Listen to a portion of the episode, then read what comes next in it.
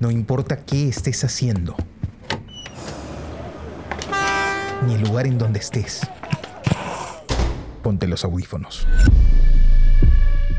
Y acompáñanos en este viaje por el mundo de la imagen en movimiento.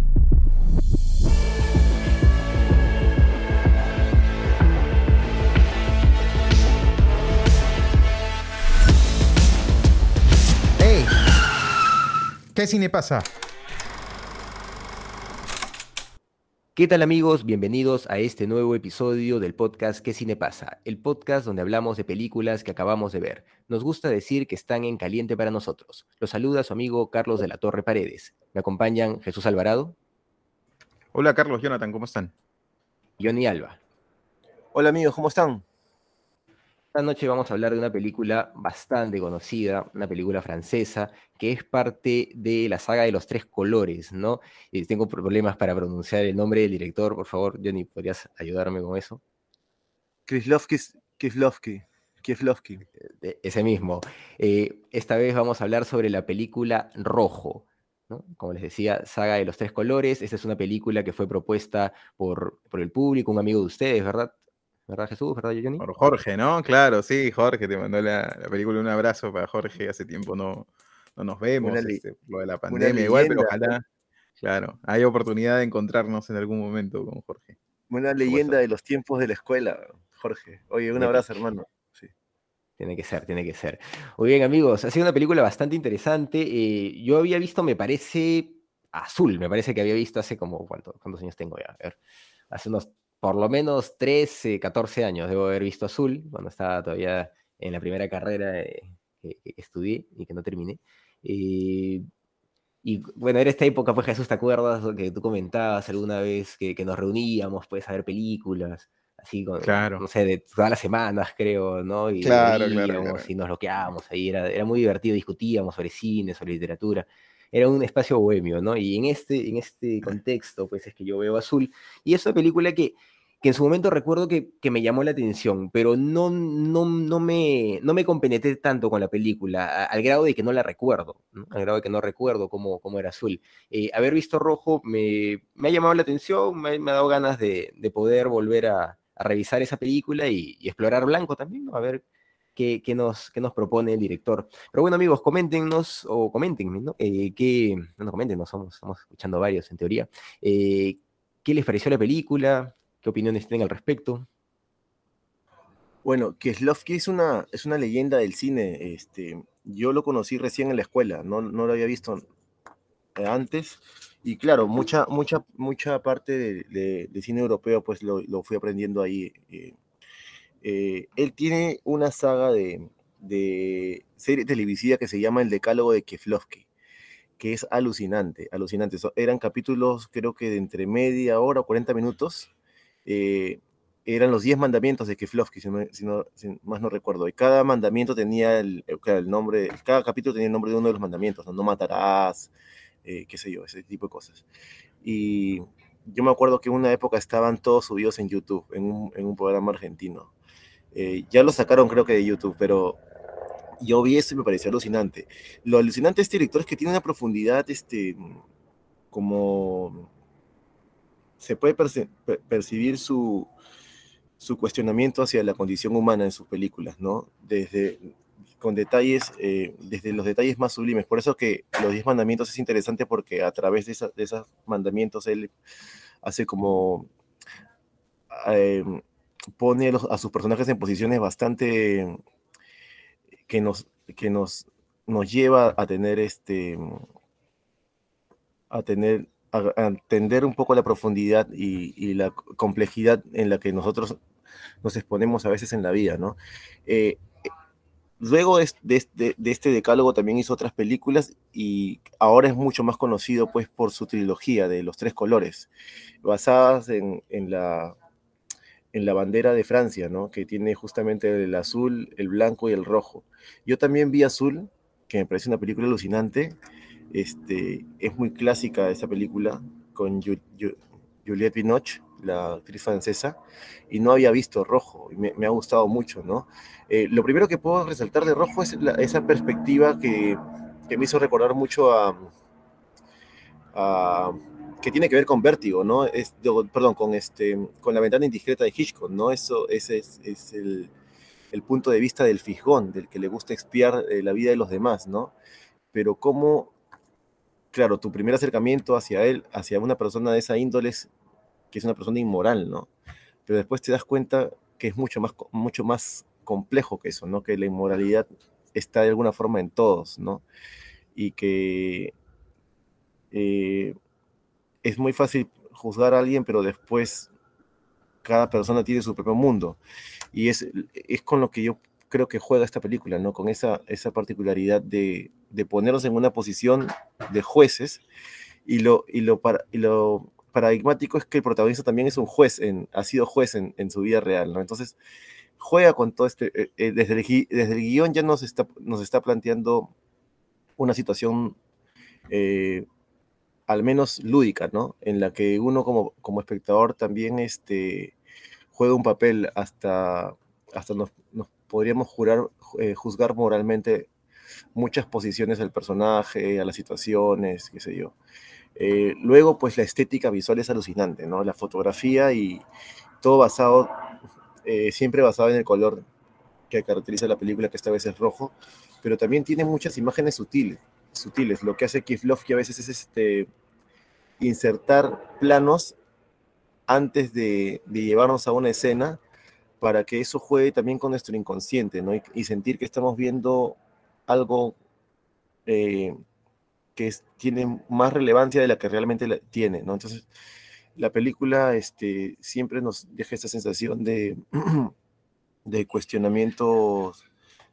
Em, sí, tiene un, grado de psicología este, interesante. Eso, eso, eso se ve en todo el cine de Kieslowski, en, varias películas, ¿no? Y, y, creo que con más intensidad en este, en este, en este trilogía de los tres colores, ¿no? Em, las actuaciones me parecieron bastante buena, sobre todo el actor eh, que hizo el papel del, del, juez, que parece que es un actor célebre, que yo no recuerdo ahora su nombre, eh, déjame revisarlo, bueno, lo voy a revisar más adelante, ¿no? Pero me pareció extraordinaria su actuación, ¿no? Eh, a diferencia de las otras dos películas, el protagonista, que es este actor, demora en aparecer, ¿no? y, también la, el detonante de la película también demora en aparecer. Eh, Kieslowski se da un buen tiempo para eh, ubicarnos en un, en, un, en un ambiente, para ubicarnos en la vida de las personas que van a estar girando alrededor de la historia, eh, para meternos en el proceso. Y luego llega el detonante de la historia, que es cuando, cuando la chica tiene este accidente con la, con la, con, con esta pastora alemán, con una perra eh, que la atropella en medio de la calle, ¿no? La, eh, Rita, se llama la mascota, ¿no? Y a partir de ese detonante, este, ella encuentra la mascota, o sea, ella simplemente está manejando en la noche, ¿no? Y atropella a esta mascota. Y eso genera el, detonante de la película. Antes de llegar al detonante, nosotros ya sabemos cosas sobre la protagonista, ¿no? Sabemos de que ella es, es modelo, que parece, parece que tiene una vida eh, con cierta estabilidad. También sabemos que tiene un novio que es bastante celoso, que la llama y, que a veces no le encuentra y le dice, pero ¿dónde estabas? Ella le dice, estaba en el cine, ¿no? Y él parece que ha, estado un poco este, eh, aturdido por no haberla podido encontrar cosa que también te da un poco de nostalgia, ¿no? Porque actualmente tú puedes ubicar a alguien fácilmente con un WhatsApp, ¿no? Con un mensaje. Y en esos tiempos, pues, era realmente factible desaparecer de la vida de alguien, ¿no? O sea, alguien te llamaba y tú estabas en el cine una hora y luego a otro lado y eran llamadas a casa, ¿no? Llamadas este, a teléfono fijo, como que creo que ahora ya casi nadie tiene teléfono fijo, al menos aquí no tenemos. Este, sabemos un poco de su vida, hasta que, y su vida parece estar plana en ese sentido, no sabemos qué es lo que va a pasar.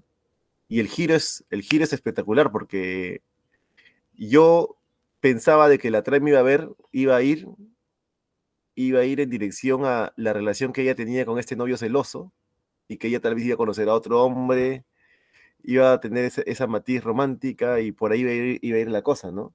Pero cuando en medio de la película la chica atropella a este perro y da ese giro, me quedo, wow, la chica atropella al perro y el perro tiene un, collar con la dirección del dueño, entonces la chica va a buscar al dueño. Y cuando encuentra al dueño y le dice, oye, he atropellado a tu perro, decías que lo lleve a la veterinaria, me siento culpable, qué sé yo, el, el dueño aparece desinteresado, haz lo que quieras con el perro, ¿no? Ni la atiende. Entonces ella se encarga del perro, ¿no? Y ahí empieza la película, ¿no? Y después em, viene una relación entre ellos, al menos amical, pero siempre está cruzando el límite entre la amistad y algo que no sabemos todavía qué es, ¿no? Porque ella él le confiesa varias veces de que tal vez su vida hubiera sido diferente si hubiera conocido a ella más mucho antes, o qué sé yo, ¿no? Una actriz bastante bella, bastante carismática, muy interesante, y el actor el, el, actor que hace del juez es un hombre ya mayor de edad, pero sin embargo un hombre muy interesante también, inteligente, entonces se genera una relación de amistad al menos entre ellos, ¿no? Y luego la película va a seguir, ¿no? Y creo que podemos seguirla comentando más adelante, pero hasta ahí son mis, mis apreciaciones, ¿no? no.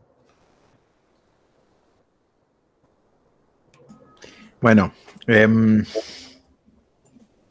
rojo de Kierlowski, ¿no? Es Kierlowski. Este, que nombre para complicado el de este hombre. Este, eh, bueno, igual que ustedes, ¿no? Mi primer acercamiento con él fue con Azul, también en la escuela, ¿no? Este, y claro, ya desde ese momento tenía referencias de la trilogía, ¿no? azul, rojo y blanco, ¿no? Este, y, y siempre me pareció, digamos, muy interesante como esta... Eh, esta forma de, construir o de buscar un sentido a través de la narración, ¿no? Este, de Kieslowski, ¿no? Y ya más adelante, hace un par de años más o menos, me crucé con otra película de él que se llama La doble vida de Verónica. Y más que en azul, me quedó la sensación de estar frente a, eh, a, una, a una suerte de, de hechicero, ¿no? Eh, o sea, no, yo no puedo decir de él ni de, ni de las películas de él que sean, este, quizás mis favoritas, ¿no? O, este, o las que más me interesen, o las que más me gustan, pero sí, este, puedo decir que eh, tiene un cine cautivante. O sea, y que tiene algo en, en, la, en su forma de hacer cine, el, eh, o cómo decirlo, en la manera que tiene de construir la forma cinematográfica, este, pero también en las historias que escoge y cómo las, cómo las, este, cómo las historias de, están diseñadas desde la perspectiva del guion, de la narración, este, que, tiene como este aire fantástico, ¿no? Que tiene como este, eh, este ventarrón como enigmático, misterioso, ¿no? De no saber exactamente qué es lo que está pasando. Eh, y, claro, después de ver, ya lo decía, Azul me parece como una película más eh, sobria desde, desde esa perspectiva. No sé, hasta donde la recuerdo, ¿no? Ahora, podría leerla, este, intentar verla ahora desde otra perspectiva, eh, después de haber visto Rojo. Creo que además, este, siempre hemos dicho aquí, bueno, la contradicción es, es parte de, eh, importante de mi argumentación permanentemente, pero este, he dicho un montón de veces que la película tiene que ser autosuficiente, que se tiene que entender de sí misma, y creo que la película lo es, ¿no? Es autosuficiente, es sólida, el relato se entiende y todo, pero sí me deja como la necesidad de rever azul y por supuesto de ver blanco, ¿no? Y de volver a verlas de repente en alguna oportunidad, aunque eso es más difícil por el tiempo que demandaría, pero verlas al hilo, ¿no? Para entenderlas como un todo, ¿no? Porque sí siento que las películas no se necesitan pero sí se contribuyen, eh, que sí se alimentan, que sí se retroalimentan entre ellas, ¿no? Este, mm, eh, y claro, por supuesto está al final el guiño este, ¿no? Que le hace a, Azul y a Blanco, ¿no? Donde aparece Juliette Binoche y aparece la actriz de Blanco en el, bueno, spoiler, spoiler alert, pero en el naufragio, ¿no? Este, eso, esto que ven el, el personaje de, ay caramba, se me fue el nombre, pero el que ve el señor, el fisgón, el juez, este, que ve en la televisión, ¿no? Eh, pero bueno, decía, Azul me parece como una película un poco más sobria, ¿no? Este, igual que tiene como aires este, eh, misteriosos en determinados momentos, ahora que intento recordarla, este, incluso me, dio la sensación de tener una perspectiva como siempre omnipresente, ¿no? Porque hay momentos en los que el personaje de Juliette Binoche en Azul este, está con los ojos cerrados eh, y, da la sensación de que nosotros estamos viendo a través de la perspectiva de ella. Pero no puede ser, pues, ¿no? Porque está con los ojos cerrados. Entonces, con la perspectiva de quién estamos viendo, de quién es el punto de vista ese momento, en ese momento, ¿no? Y eso eh, da un halo de misterio interesante. Hay varios guiños que hace Kieslowski en rojo eh, a, lo largo, a lo largo de toda la película, ¿no? Primero que permanentemente yo me estaba, yo me estaba preguntando qué hace esta mujer aquí. Y la película me daba la sensación de, ser como inocente al inicio, ¿no? Este, o, sea, aquí está pasando algo que no tiene mucha congruencia, ¿no? Que no tiene mucho sentido. Estamos en un universo diegético más o menos normal, con determinadas características. El director está relacionando personajes de forma permanente. Este, los perros, ¿no? Que juegan como un rol crucial cada uno dentro de su espacio, o por lo menos representan algo cada uno en su espacio. Este, eh, pero a medida que la película va pasando, eh, voy entendiendo un poco más las motivaciones de los, de, los personajes, ¿no? Este, y los voy entendiendo porque la película se va desentrañando como un misterio metafísico. Entonces no, no hay otra, este, no hay otra explicación, porque eh, ocurren cosas que el director, eh, y ahí el guion está perfectamente amarrado, ¿no? Como es que ocurren, por ejemplo, el hecho de que al joven postulante a la escuela de derecho o postulante al, juzgado, ¿no? Al que le van a hacer, al juzgado, al que le van a hacer el examen, ¿no? Este, está pasando, caminando por la pista, cuando nuestro personaje principal deja el cruza la, la cebra, ¿no? Y entonces empieza a cruzar el personaje y se le caen los libros. Y cae justo en ese momento, ¿no? Este, y eso, por supuesto, eh, se alimenta después con la reacción de, su pareja de ese momento, la rubia, quien le dice, te hicieron la pregunta, ¿no? Te hicieron la pregunta esta. Y él no responde, pero da a entender que sí. Eso, por supuesto, que conversa con el momento en el que el juez en el teatro, después del desfile, le cuenta a ella, este, que estaba sentado ahí, de ahí se le cayeron los libros aquí, que aquí tuve que dar, ¿no? Y de hecho se lo dice literalmente, ¿no? Se lo dice literalmente, le dice, pues, este, no te encontré a ti, ¿no? Después le cuenta toda su historia y después de contarle su historia le dice, este, no, no, no encontré ninguna mujer, este, no te encontré a ti. ¿No? Este. Mm, eh, y, más adelante es aún más avesado Kieslowski, ¿no? Porque eh, antes de que ella viaje, él le pide el, boleto del ferry, ¿no? Para asegurarse de que ella va a viajar en ese ferry específicamente, ¿no? Y en su mirada, cuando está viendo el noticiero, después él, tú notas como la seguridad de que eh, se va a enfrentar a lo inevitable, ¿no? Entonces, claro, tú te preguntas si entre esos siete sobrevivientes está este, la chica, y claro, intuyes también que eh, también esté el chico probablemente, porque para ese momento ya tienes toda la sensación de que la vida ha hecho, de que hay, hay como un, un artilugio, ¿no? Eh, un artilugio metafísico ahí que ha hecho que este hombre pueda reivindicarse en el futuro estando en el presente, o una cosa medio extraña que es como difícil de desentrañar, pero por supuesto, quizá cuando uno ve azul no, no lo tiene tan claro, pero cuando yo vi la doble vida de Verónica, la doble vida de Verónica, me quedó claro que, este, que claro, que Loski juega a eso permanentemente, está jugando a eso permanentemente, ¿no? Y su propuesta cinematográfica este, responde a esa necesidad, ¿no? A la necesidad de construir este mundo fantástico, pero sin salirse, o sea, sin salirse de un, de un límite, ¿no? De un límite que él ha establecido que es el límite de la aparente realidad, ¿no? Este, por eso es que entiendo esa, es este, esos planos secuencias en los que las grúas se hacen, ¿no? Esa primera secuencia en la que este, la cámara viaja por los cables de teléfono, ¿no? Y todas estas cosas que son como eh, pretenciosas, ¿no? Este, medio grandilocuentes por momentos para el tipo de cine que parece que él está haciendo, cine francés, ¿no? Como más, este, más acomedido, ¿no? Y de pronto sale con estos, este, eh, como con estos, este, eh, este, este, estas secuencias tan alambicadas, ¿no? Que son como, que tienen como una suerte de complejidad por ese, por ese lado.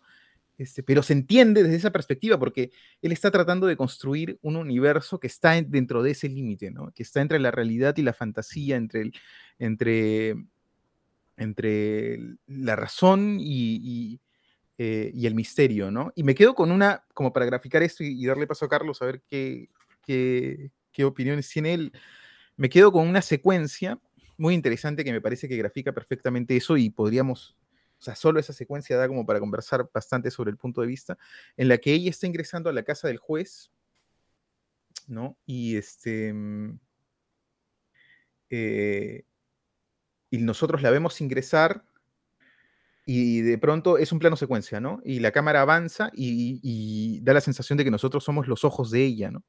Eh, de que es, esa cámara que la está observando se convierte en una cámara subjetiva, ¿no? Es como que si un alma se estuviera, la estuviera poseyendo en ese momento, ¿no? Se estuviera metiendo en ella, ¿no?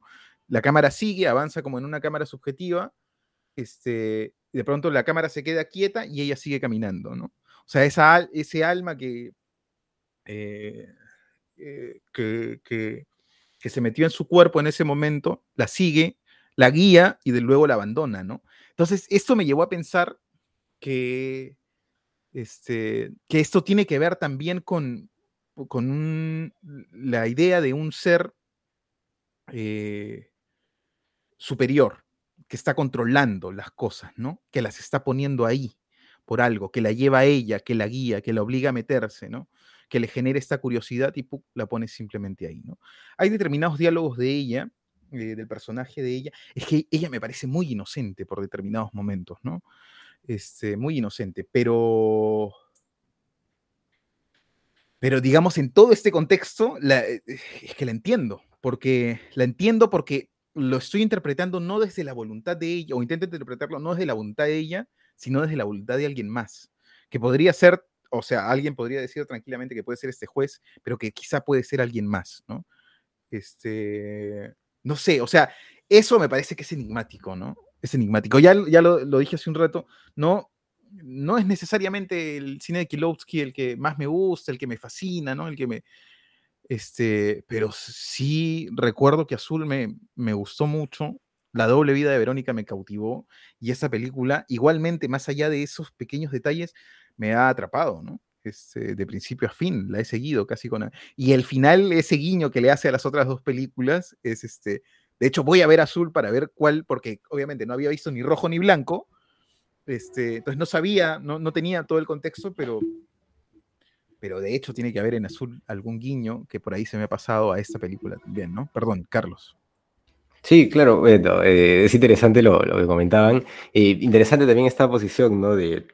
De unidad metafísica en la película. Creo que hay, hay elementos que, que configuran eso de alguna forma y un pensamiento muy expandido en el siglo XX, ¿no? A mediados del siglo XX, que es esta idea del eterno retorno, ¿no? De que las cosas siempre eh, no pueden ser de otra manera y por lo mismo pues se, repiten de alguna forma y es algo que está en mucha literatura, ¿no? Este, este en Borges con, con este cuentito eh, que se llama La Trama, ¿no? Donde, donde narra el asesinato de Julio César y luego de un gaucho que muere igual a él, pero es, esta película me hacía acordar un cuento de Cortázar que, que se llama La Flor Amarilla, eh, si no me equivoco que trata de, eh, de un pata que, encuentra a su, a su doble, ¿no? A su, a su, a su reencarnación, por así, o su doble, por así decirlo, ¿no? A, él mismo en, otra circunstancia, en otra vida y, más joven, ¿no?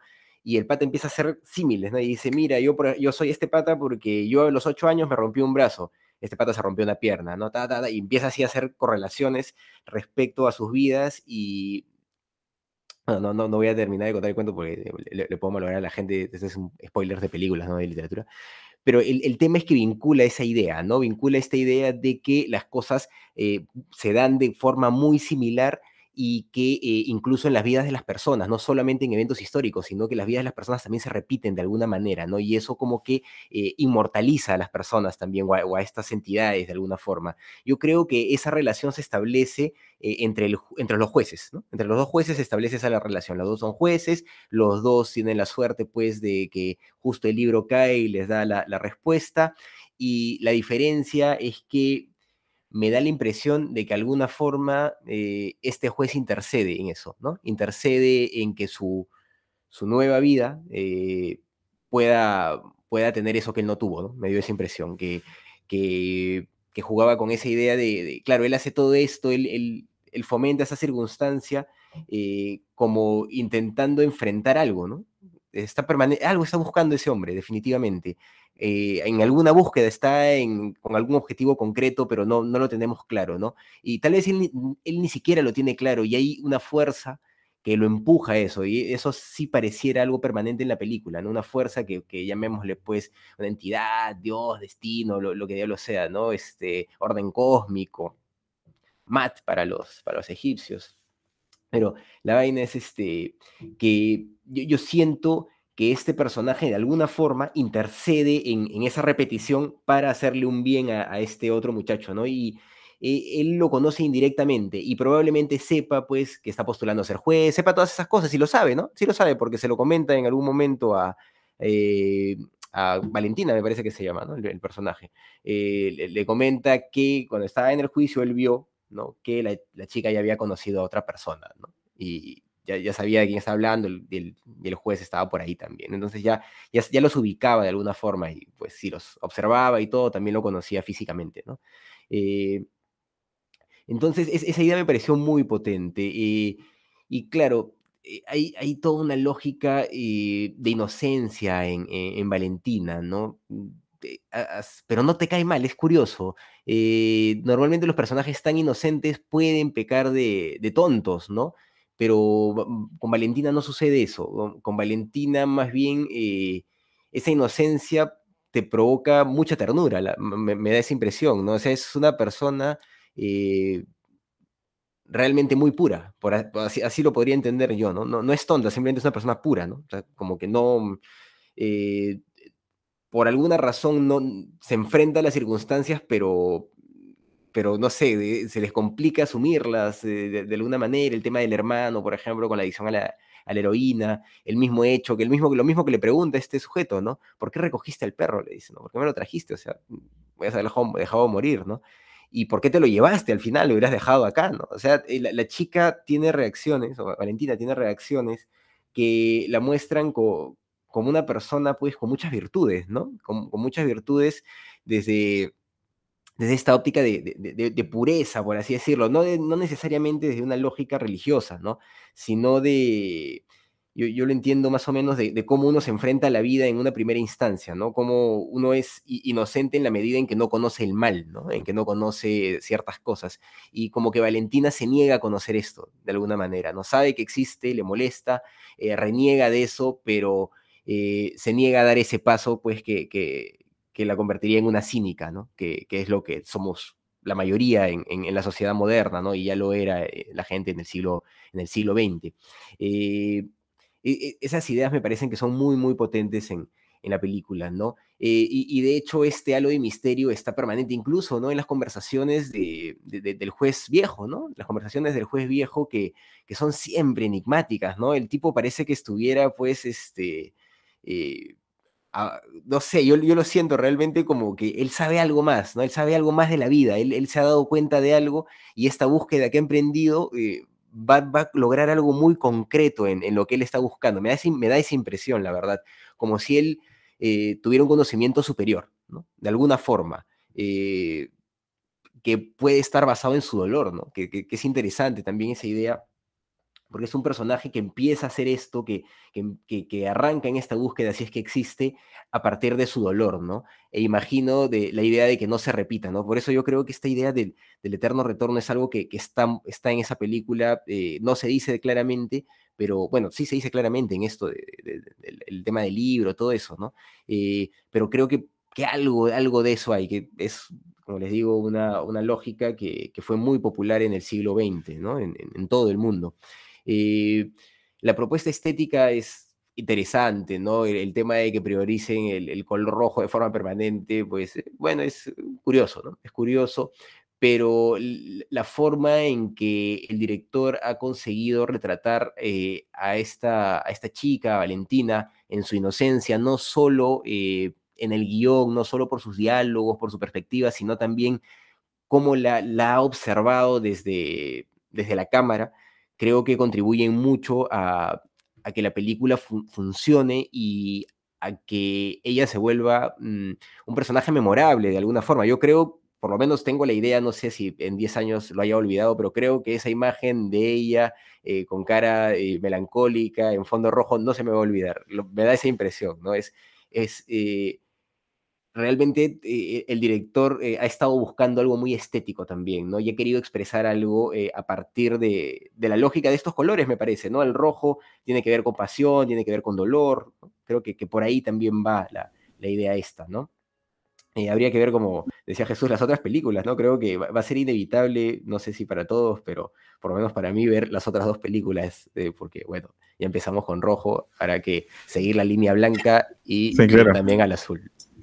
O sea, tiene, tiene que ver, se, dijo en algún momento que tiene que ver la trilogía también, por supuesto, con, con Francia, ¿no? Con Francia, con la historia de Francia. Igualdad, libertad, fraternidad, ¿no? Encontrar esos, esos, este...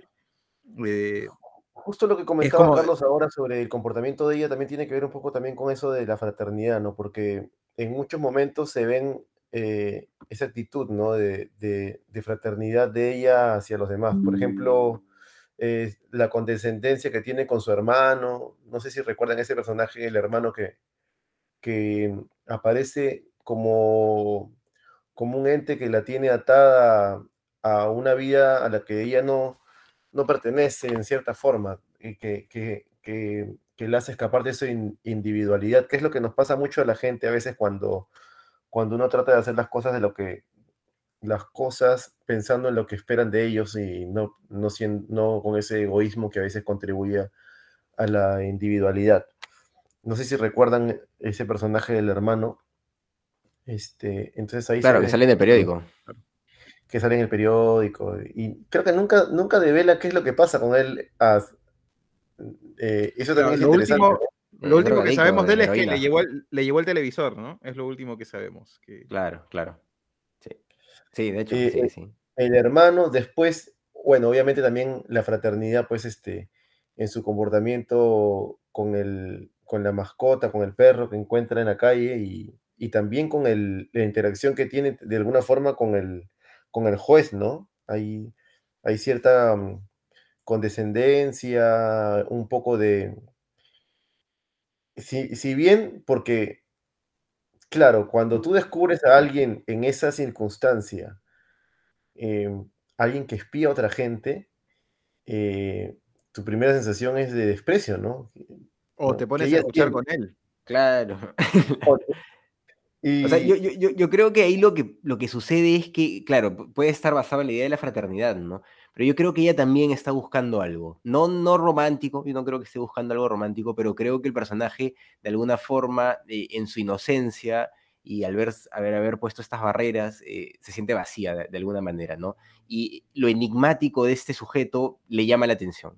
Y, Ahora, de hecho, ella intenta, ¿no? Intenta este, denunciarlo, ¿no? Pero al llegar, se da cuenta que la niña, ¿no? Sabe, este, que la niña sabe. Que la niña sabe, que la niña espía a su papá este, y que la niña está tranquila, ¿no? Está tranquila, como haciendo una travesura, ¿no?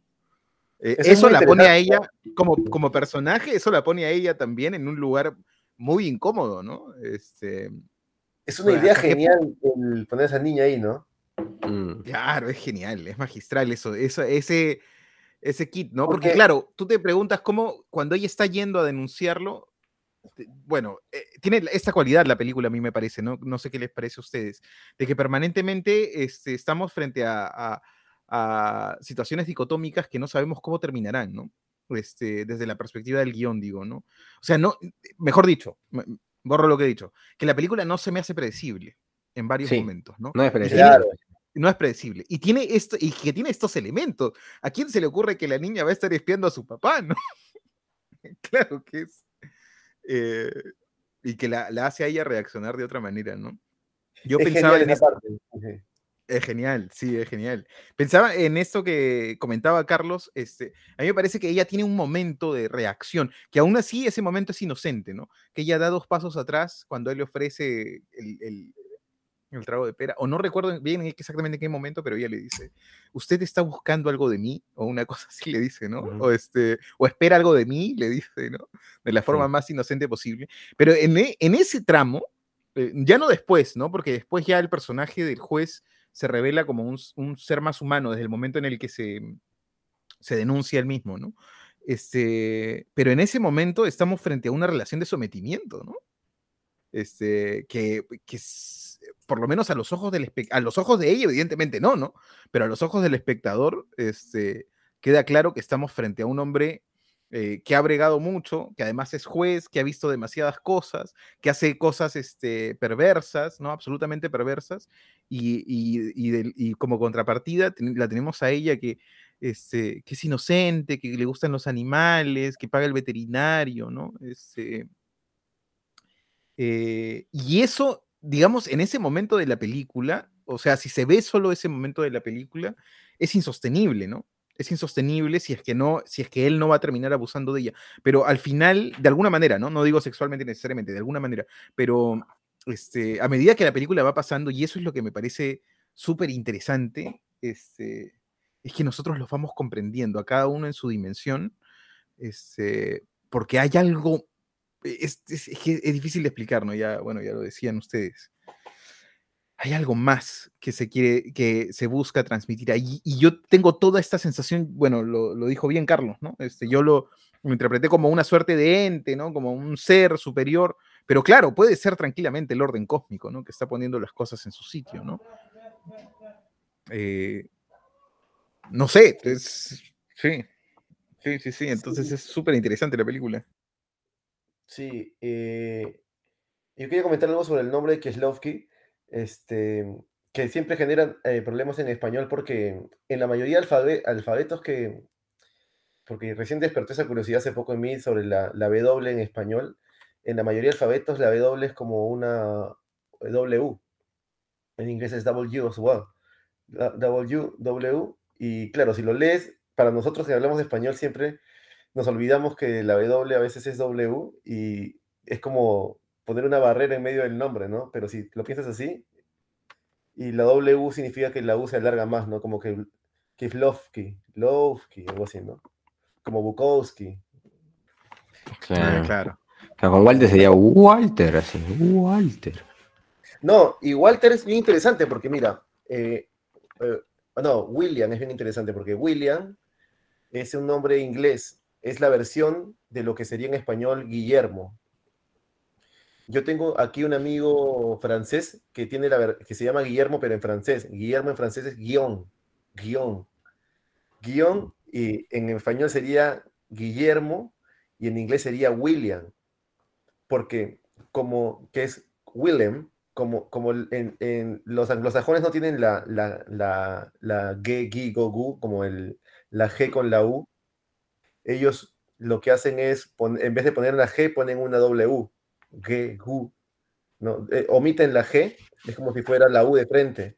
Por eso es U. Y, William no es W como nosotros, es eh, U, como si fuera una U. William. Bueno. O William. Nosotros decimos Will, le decimos William. sí, es un nombre muy complejo igual. Eh, prefiero que tú lo digas, por eso.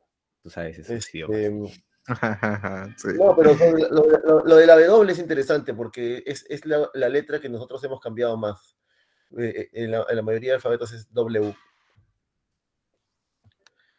Bueno, me fui, en volada con eso, no. volviendo, a la película. Este, yo, yo he visto Azul, pues, no, sé si la vimos en la escuela con, Jesús. Este, eh, yo la vi eh, con Calero. Calero la, la este, no la vimos en la misma escuela, creo nos dejó verla para, para, hacer una clase, creo que de narrativa. Ah, sí, que fue muy. Eh, e, esa clase de narrativa con Calera era increíble.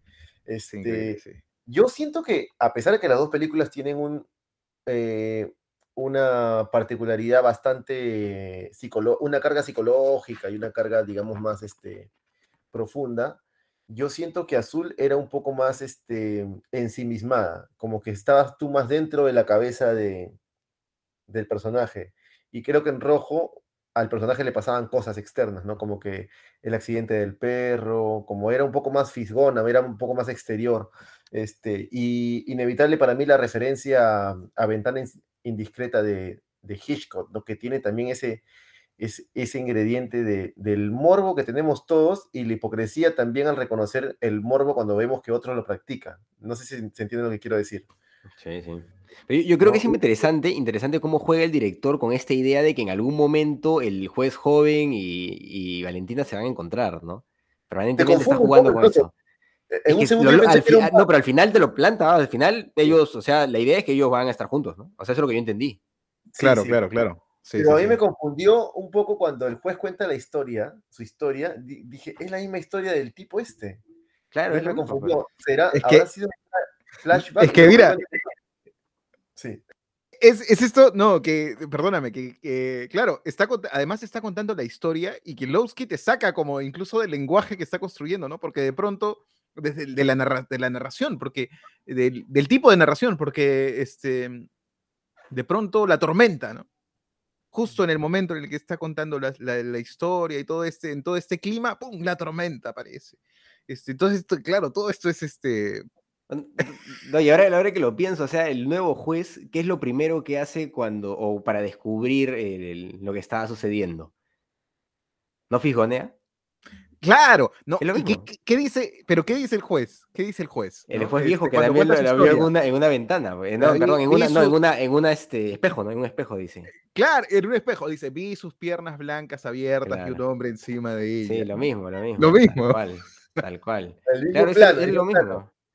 Ese es, lo mismo, ¿no? Yo creo, por eso les digo, yo creo que este personaje ha entendido algo en esta búsqueda, o sea, en, en este, en esta degeneración que ha tenido, eh, que lo ha llevado a ser un fisgón, en que eso se podría determinar. Eh, este personaje ha entendido algo y, ha intentado mover unas piezas eh, a partir de que ha visto la posibilidad, ¿no? O sea, es, un, es una casualidad el hecho de que, de que esta chica llegue con el perro, pero no es una casualidad que él le muestre qué es lo que está haciendo y que él decida, pues, mostrarse como un ser más humano con ella y, e intervenir de alguna forma en su vida, ¿no? Claro, yo tengo toda la sensación, Carlos, no sé, tendría que verla de nuevo, ¿no? O de repente ya me estoy pajeando mucho, pero yo tengo toda la sensación este, que, de que no es casualidad, que, ya, ¿sabes qué? Es que eh, esto es, son demasiadas casualidades juntas, muchas casualidades juntas, este, eh, improbables, pues, improbables, improbables. hay un gran director que no, que no, que no te hace sentir como que como en otras películas cuando ves coincidencias por atrás, ¿no? Con la Claro, no estás, no estás frente a un Deus ex máquina, ¿no? Estás frente a un personaje consciente que parece que es el juez. Frente a un personaje consciente. Que... Claro, todos los demás parecen como títeres de que, alguien está este, manejando o controlando de alguna manera. Además, los demás llevados por pasiones, ¿no? O sea, el único ser realmente racional, o que, no, no, no quiero decir, no quiero que se malentienda, quiero decir que frío para observar la situación y para actuar es el juez, ¿no? El otro tipo, el, juez chico, este, mm, está absorbido por, la depresión, por el amor, está enervado, pues, ¿no? ¿no? E, es incapaz de pensar con claridad, ¿no? Este, al punto que hace cosas este, infantiles como dejar al perro y después recogerlo, cosas así que no tienen ningún sentido, que no van a solucionar nada, ¿no? Eh, y ella también, ¿no? Ella es, ella es, eh, es casi una, una víctima sometida de su novio, este, eh, incapaz de, solventar una, situación como esa, ¿no? Y cualquier situación parece, ¿no? Parece que ella es, este, da la impresión que es como una suerte de veleta por momentos, ¿no? De hecho, la, la, única decisión o las únicas decisiones compactas que toma fue recoger al perro, llevarlo al veterinario y este, decirle que no al fotógrafo, ¿no? Este, decirle con claridad que no quería nada con él, ¿no? Este, pero después parece que sus emociones la están guiando, ¿no? Y le están llevando. Eh, entonces, claro, esto, eh, todos estos elementos le dan al juez como una cualidad de, como de omnipresencia, ¿no? ¿no? No me animaría a decir de omnipotencia, pero sí de omnipresencia, ¿no? Que se reafirma con el hecho de que el tipo sabe realmente todo lo que le pasa a los vecinos. Me sorprendió mucho que en el juzgado nadie, no lo miraran mal, sino más bien que lo miraran como con, este, no, no con condescendencia, pero sí con, con respeto, por lo menos, ¿no? O con... Pero claro, que te estén espiando es como para, claro, después le tiran las piedras y todo, pero en el juzgado yo no vi a seres, este, a, personas como enfrentadas, ¿no? Indignadas, sino más bien parecía que estaban muy calmados. Están riéndose. Estaban riéndose, claro. De hecho, le sonríen a él, pues, ¿no?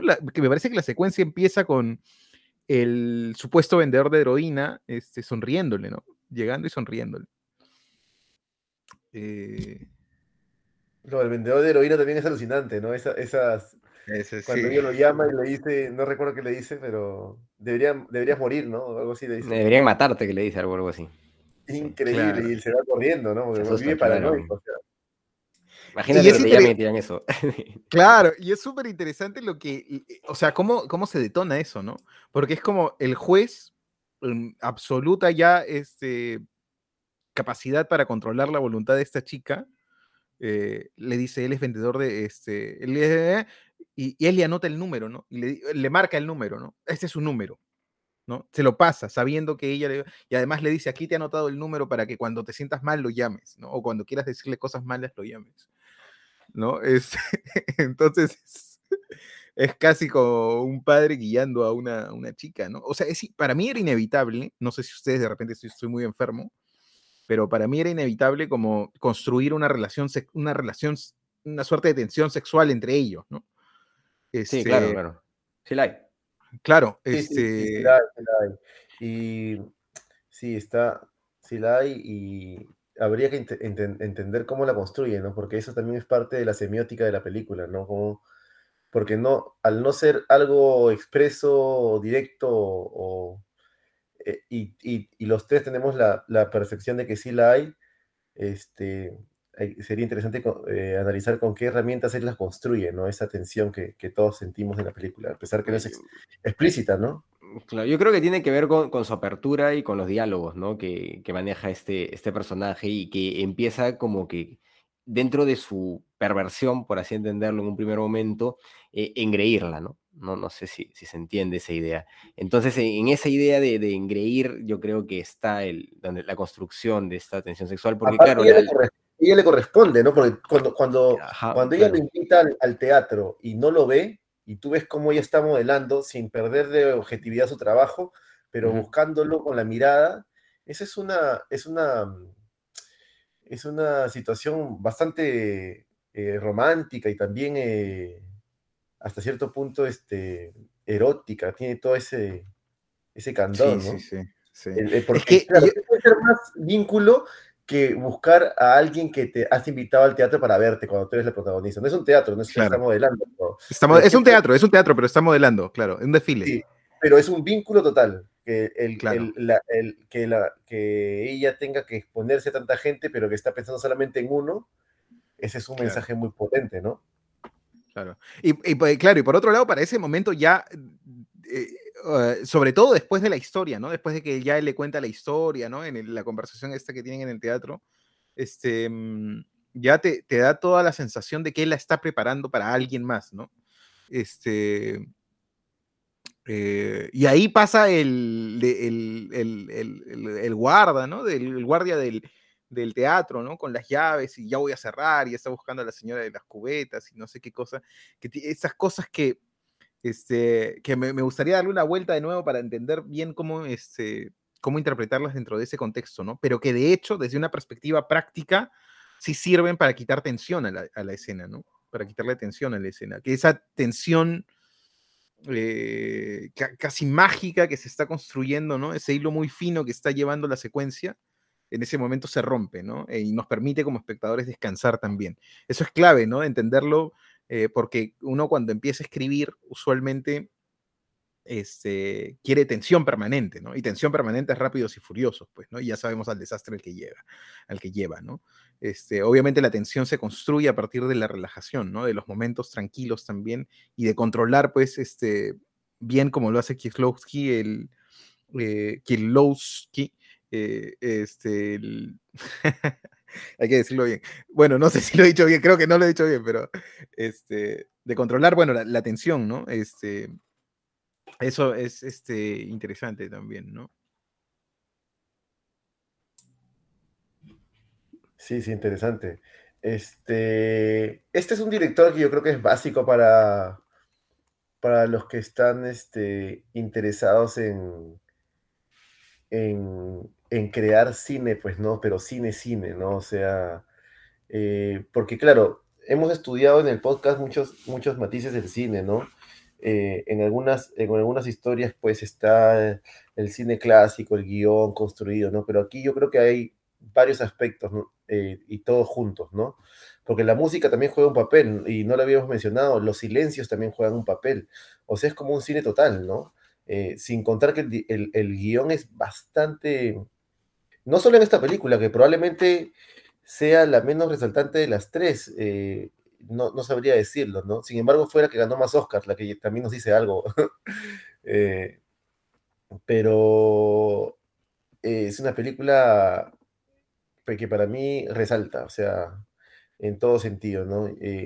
para aprender, para ver más, para entender estas cosas que estábamos hablando hace un rato, ¿no?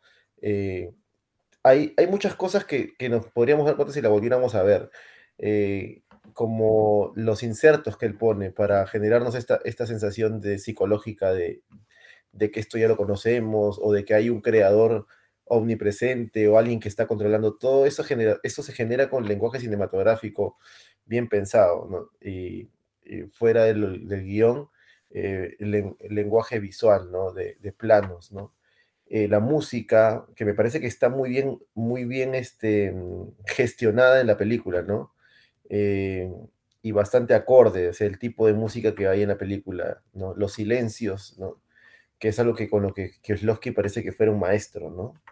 Que genera una yo voy a decir, Jonathan, que este, creo que por primera vez con respecto a la música, en el podcast, de todas las películas que hemos visto, estamos de acuerdo.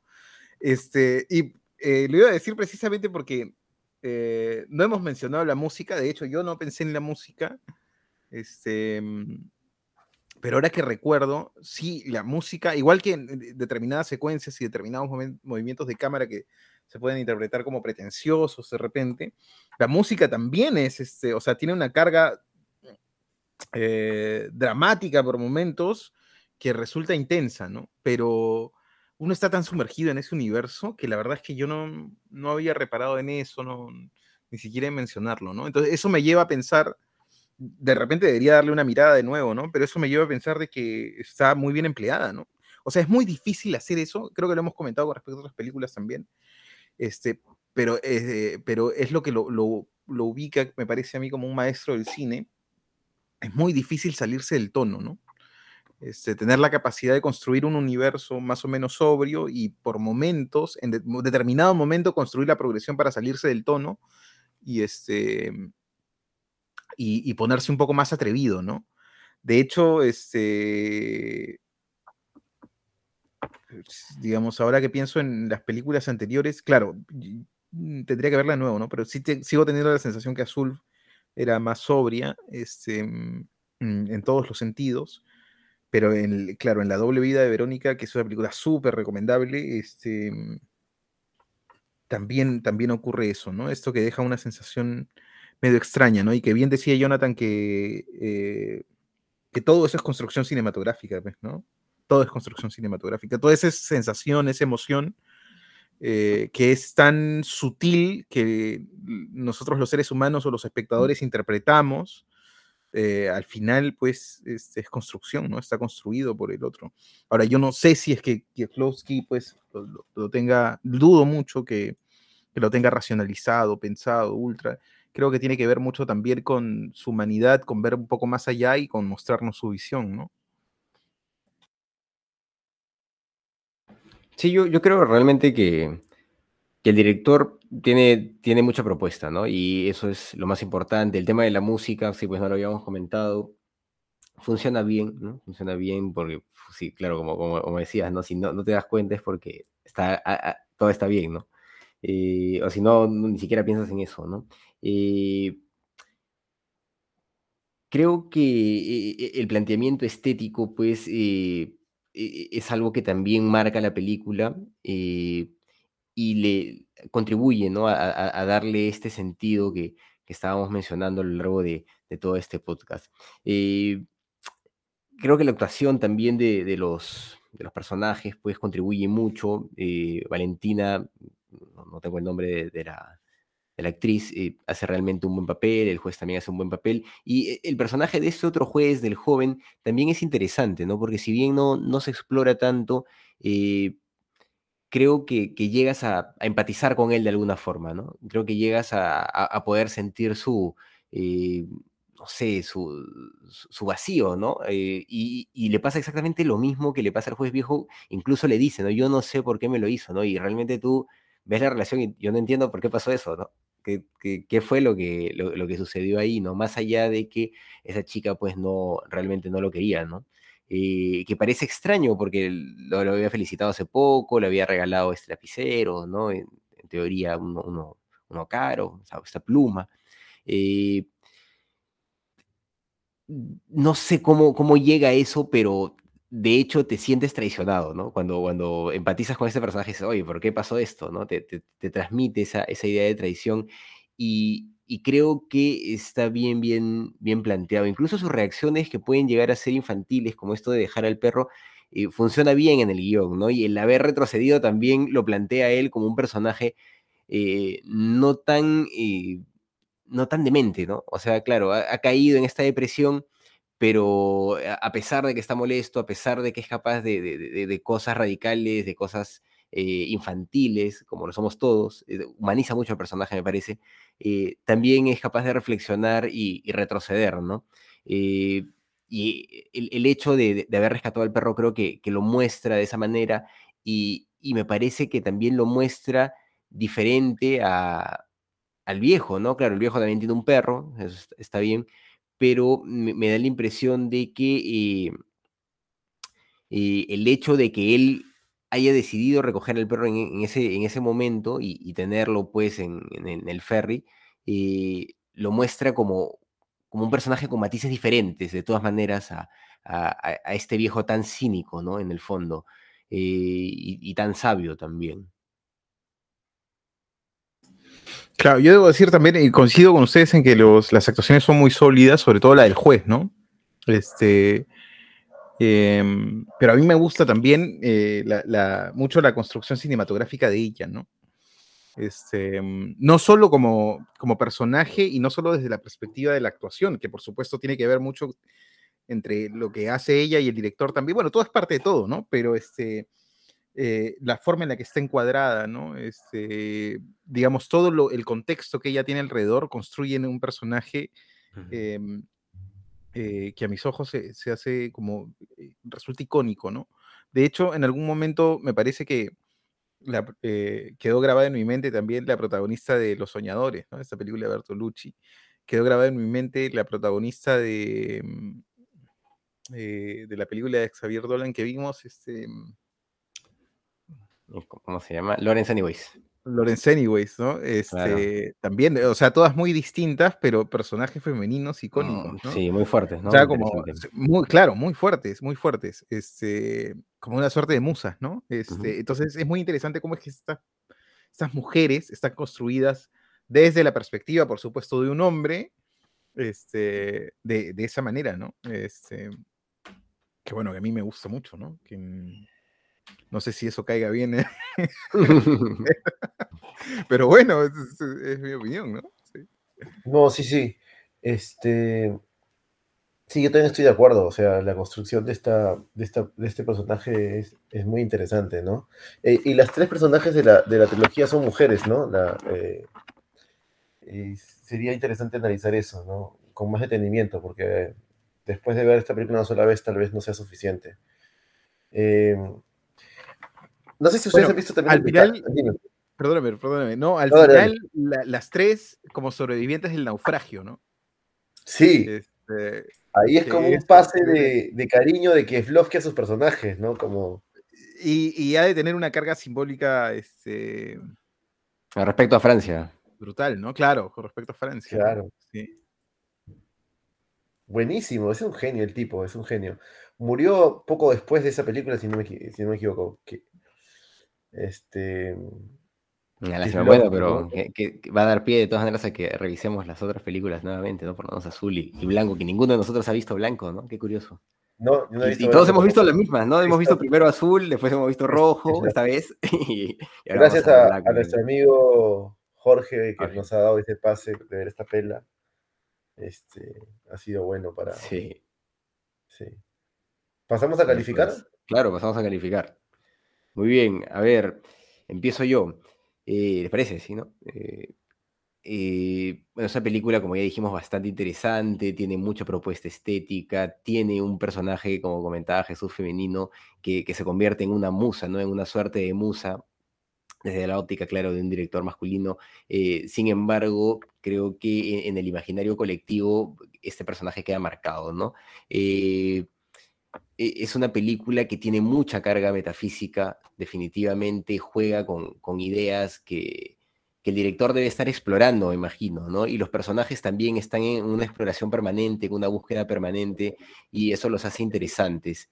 Eh, estoy convencido de que eh, esta película, pues, eh, realmente tiene una propuesta que intenta transmitir algo, ¿no? algo nos está queriendo decir el director, más allá de la simple historia, sino también respecto a este, de, forma indirecta, tal vez ni siquiera piensa en eso necesariamente, ¿no? Pero de, alguna manera nos está dando a entender cómo, cómo interpreta tal vez su, propia realidad o su propia eh, relación con, su entorno, con lo que es Francia, ¿no? Porque, bueno, se ha dicho ya que, estas películas, pues, eh, están vinculadas a, la idea de Francia, ¿no? Es una alegoría de alguna manera a, ser francés, me imagino, no sé la verdad eh, por dónde va, pero eh, es algo que siempre, siempre he escuchado también, ¿no? Que, hay una relación con la, bandera de Francia y que habla de Francia, esta, hablan de Francia estas películas. Y también Europa, porque sí. Sí, bueno. Eh, entonces, creo que en todo eso tiene mucho valor la película, definitivamente. Bueno, después ya de todo lo dicho, yo lo voy a calificar con 8. Bueno, este, a ver, yo, quería comentar sobre todo este, porque es la, primera película de este director, eh, Kieslowski, en, en el podcast. Yo he visto el decálogo de Kieslowski, me acuerdo, todavía hay algunas, los recomiendo mucho también, porque el, tipo es buenísimo, una carga filosófica tienen ese, es, fue una serie televisiva que aparecía en, eh, a, comienzos de los 90.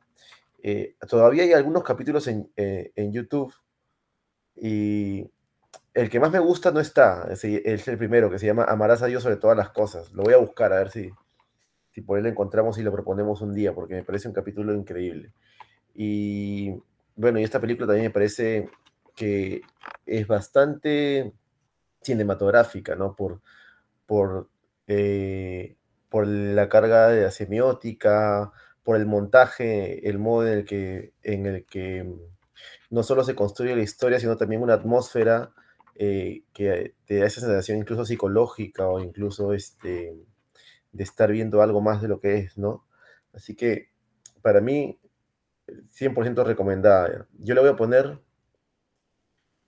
un, un 9, le voy a poner esa película. Bueno, voy yo. A ver, este. Mm, sí, pues este es un director que de todas maneras este, hay que visitar. No sé cómo no había llegado al podcast hasta ahora.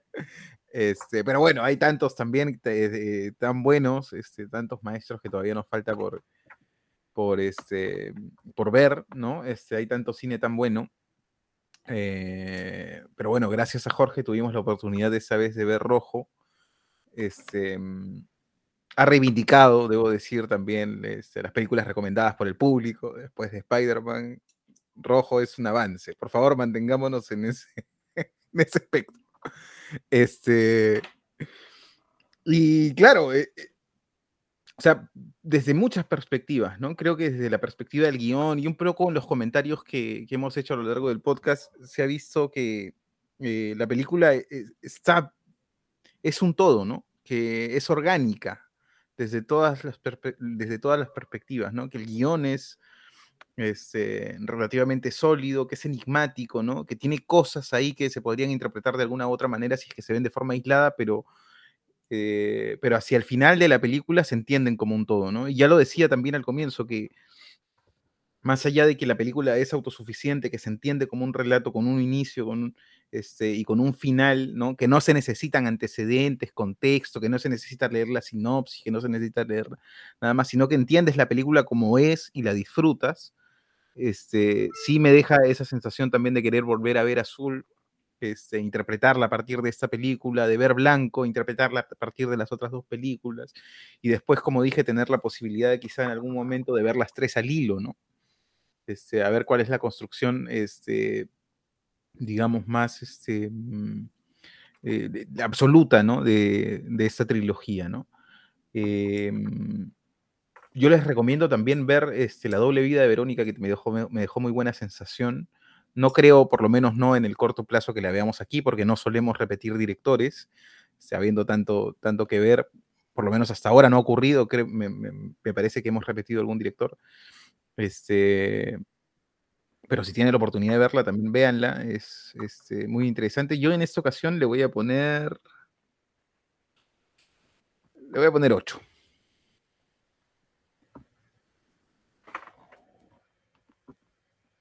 Muy bien, entonces tenemos dos 8 y un 9. ¿Que hará cuánto? Más o menos un. No, sale alto. No, no, bueno, sacamos la cuenta. Más de, más de, de, 8.3 definitivamente. Debe ser un 8.5 por ahí. Muy bien. Eh, 8.3 tal vez, ¿no? Sí, de 8.3 creo. Muy bien, eh, muy bien amigos. Eh, tenemos que elegir la película de la próxima semana. Creo que le toca a Johnny. Sí, me toca a mí.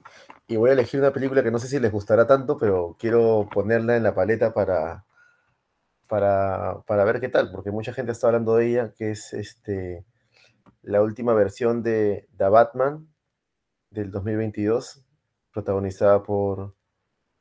Eh... No, Jonathan, pero sí, acabo... sí. ya hablamos de eso, Jonathan. Sí. Protagonizada por, este, ¿cómo se llama este pata? El que salió en Tenet, que, que fue una películas, Robert Pattinson. Robert Pattinson, Robert Pattinson eh, Jesús se acuerda porque fue la, una de las primeras películas que vimos, ¿no? Fue Tenet, y está en este podcast. Tenet, Tenet fue, una película, pues, eh, que no, pues, no, no le hace honor a, a Christopher Nolan, ¿no? Para nada. Sí, sí, yo sé. Igual, bueno, vamos a verla, no, es una broma, es una broma. Todo, eso, todo esto que he dicho es una broma, por si Mentira, lo que está. Mira, yo no soy fanático de esta película, solamente la estoy poniendo porque dicen que. ¿Ya la viste? ¿Ya la viste? ¿Ah, no la has visto? No, no la he visto. No la he visto. yo tampoco Así que la voy a ir a ver. Eh, dicen que es buena, y si dicen que es buena, hay que descuartizarla. Estoy de acuerdo, estamos de acuerdo. Muy bien, amigos, entonces, ¿cómo se llama el director? ¿Tienes el nombre del director? Eh, creo que Matt Reeves o like algo así. Eh, Matt, Matt Reeves, sí. Matt Reeves. Muy bien, entonces la próxima semana vamos a ver Batman. ¿Cómo hacen Batman con algo? Porque los otros tenían Batman y un nombre. Eh, el Batman, que es The Batman. El Batman, The Batman, ya, el hombre malo, el hombre murciélago. Muy bien, amigos, vamos a ver The Batman de bueno, no me acuerdo cómo se ve el director de, Matt Reeves eh, de este año, no se ha estrenado. Para que vayan al cine también. Pues, vayan al cine, amigos. Nada de COVID, dice aquí en Australia, Jonathan. Aquí en Perú también ha bajado. Mira, una película que casi les recomiendo ver, la voy a mencionar solamente para que se sientan ahí, eh, que está en Netflix, es la última película de Jane Campion, que es la que iba a recomendar inicialmente. Pero luego me incliné por esta porque esta, la otra ya la vi en el cine y dije, esta hay que poner en la paleta, pues, ¿no? Está bien, está bien. Muy bien, The Batman para la próxima semana, amigos. Eso ha sido todo por esta oportunidad en su podcast ¿Qué cine pasa? Hemos sido Carlos de la Torre, Jesús Alvarado y Johnny Alba. Hasta una próxima. Chao. Chao.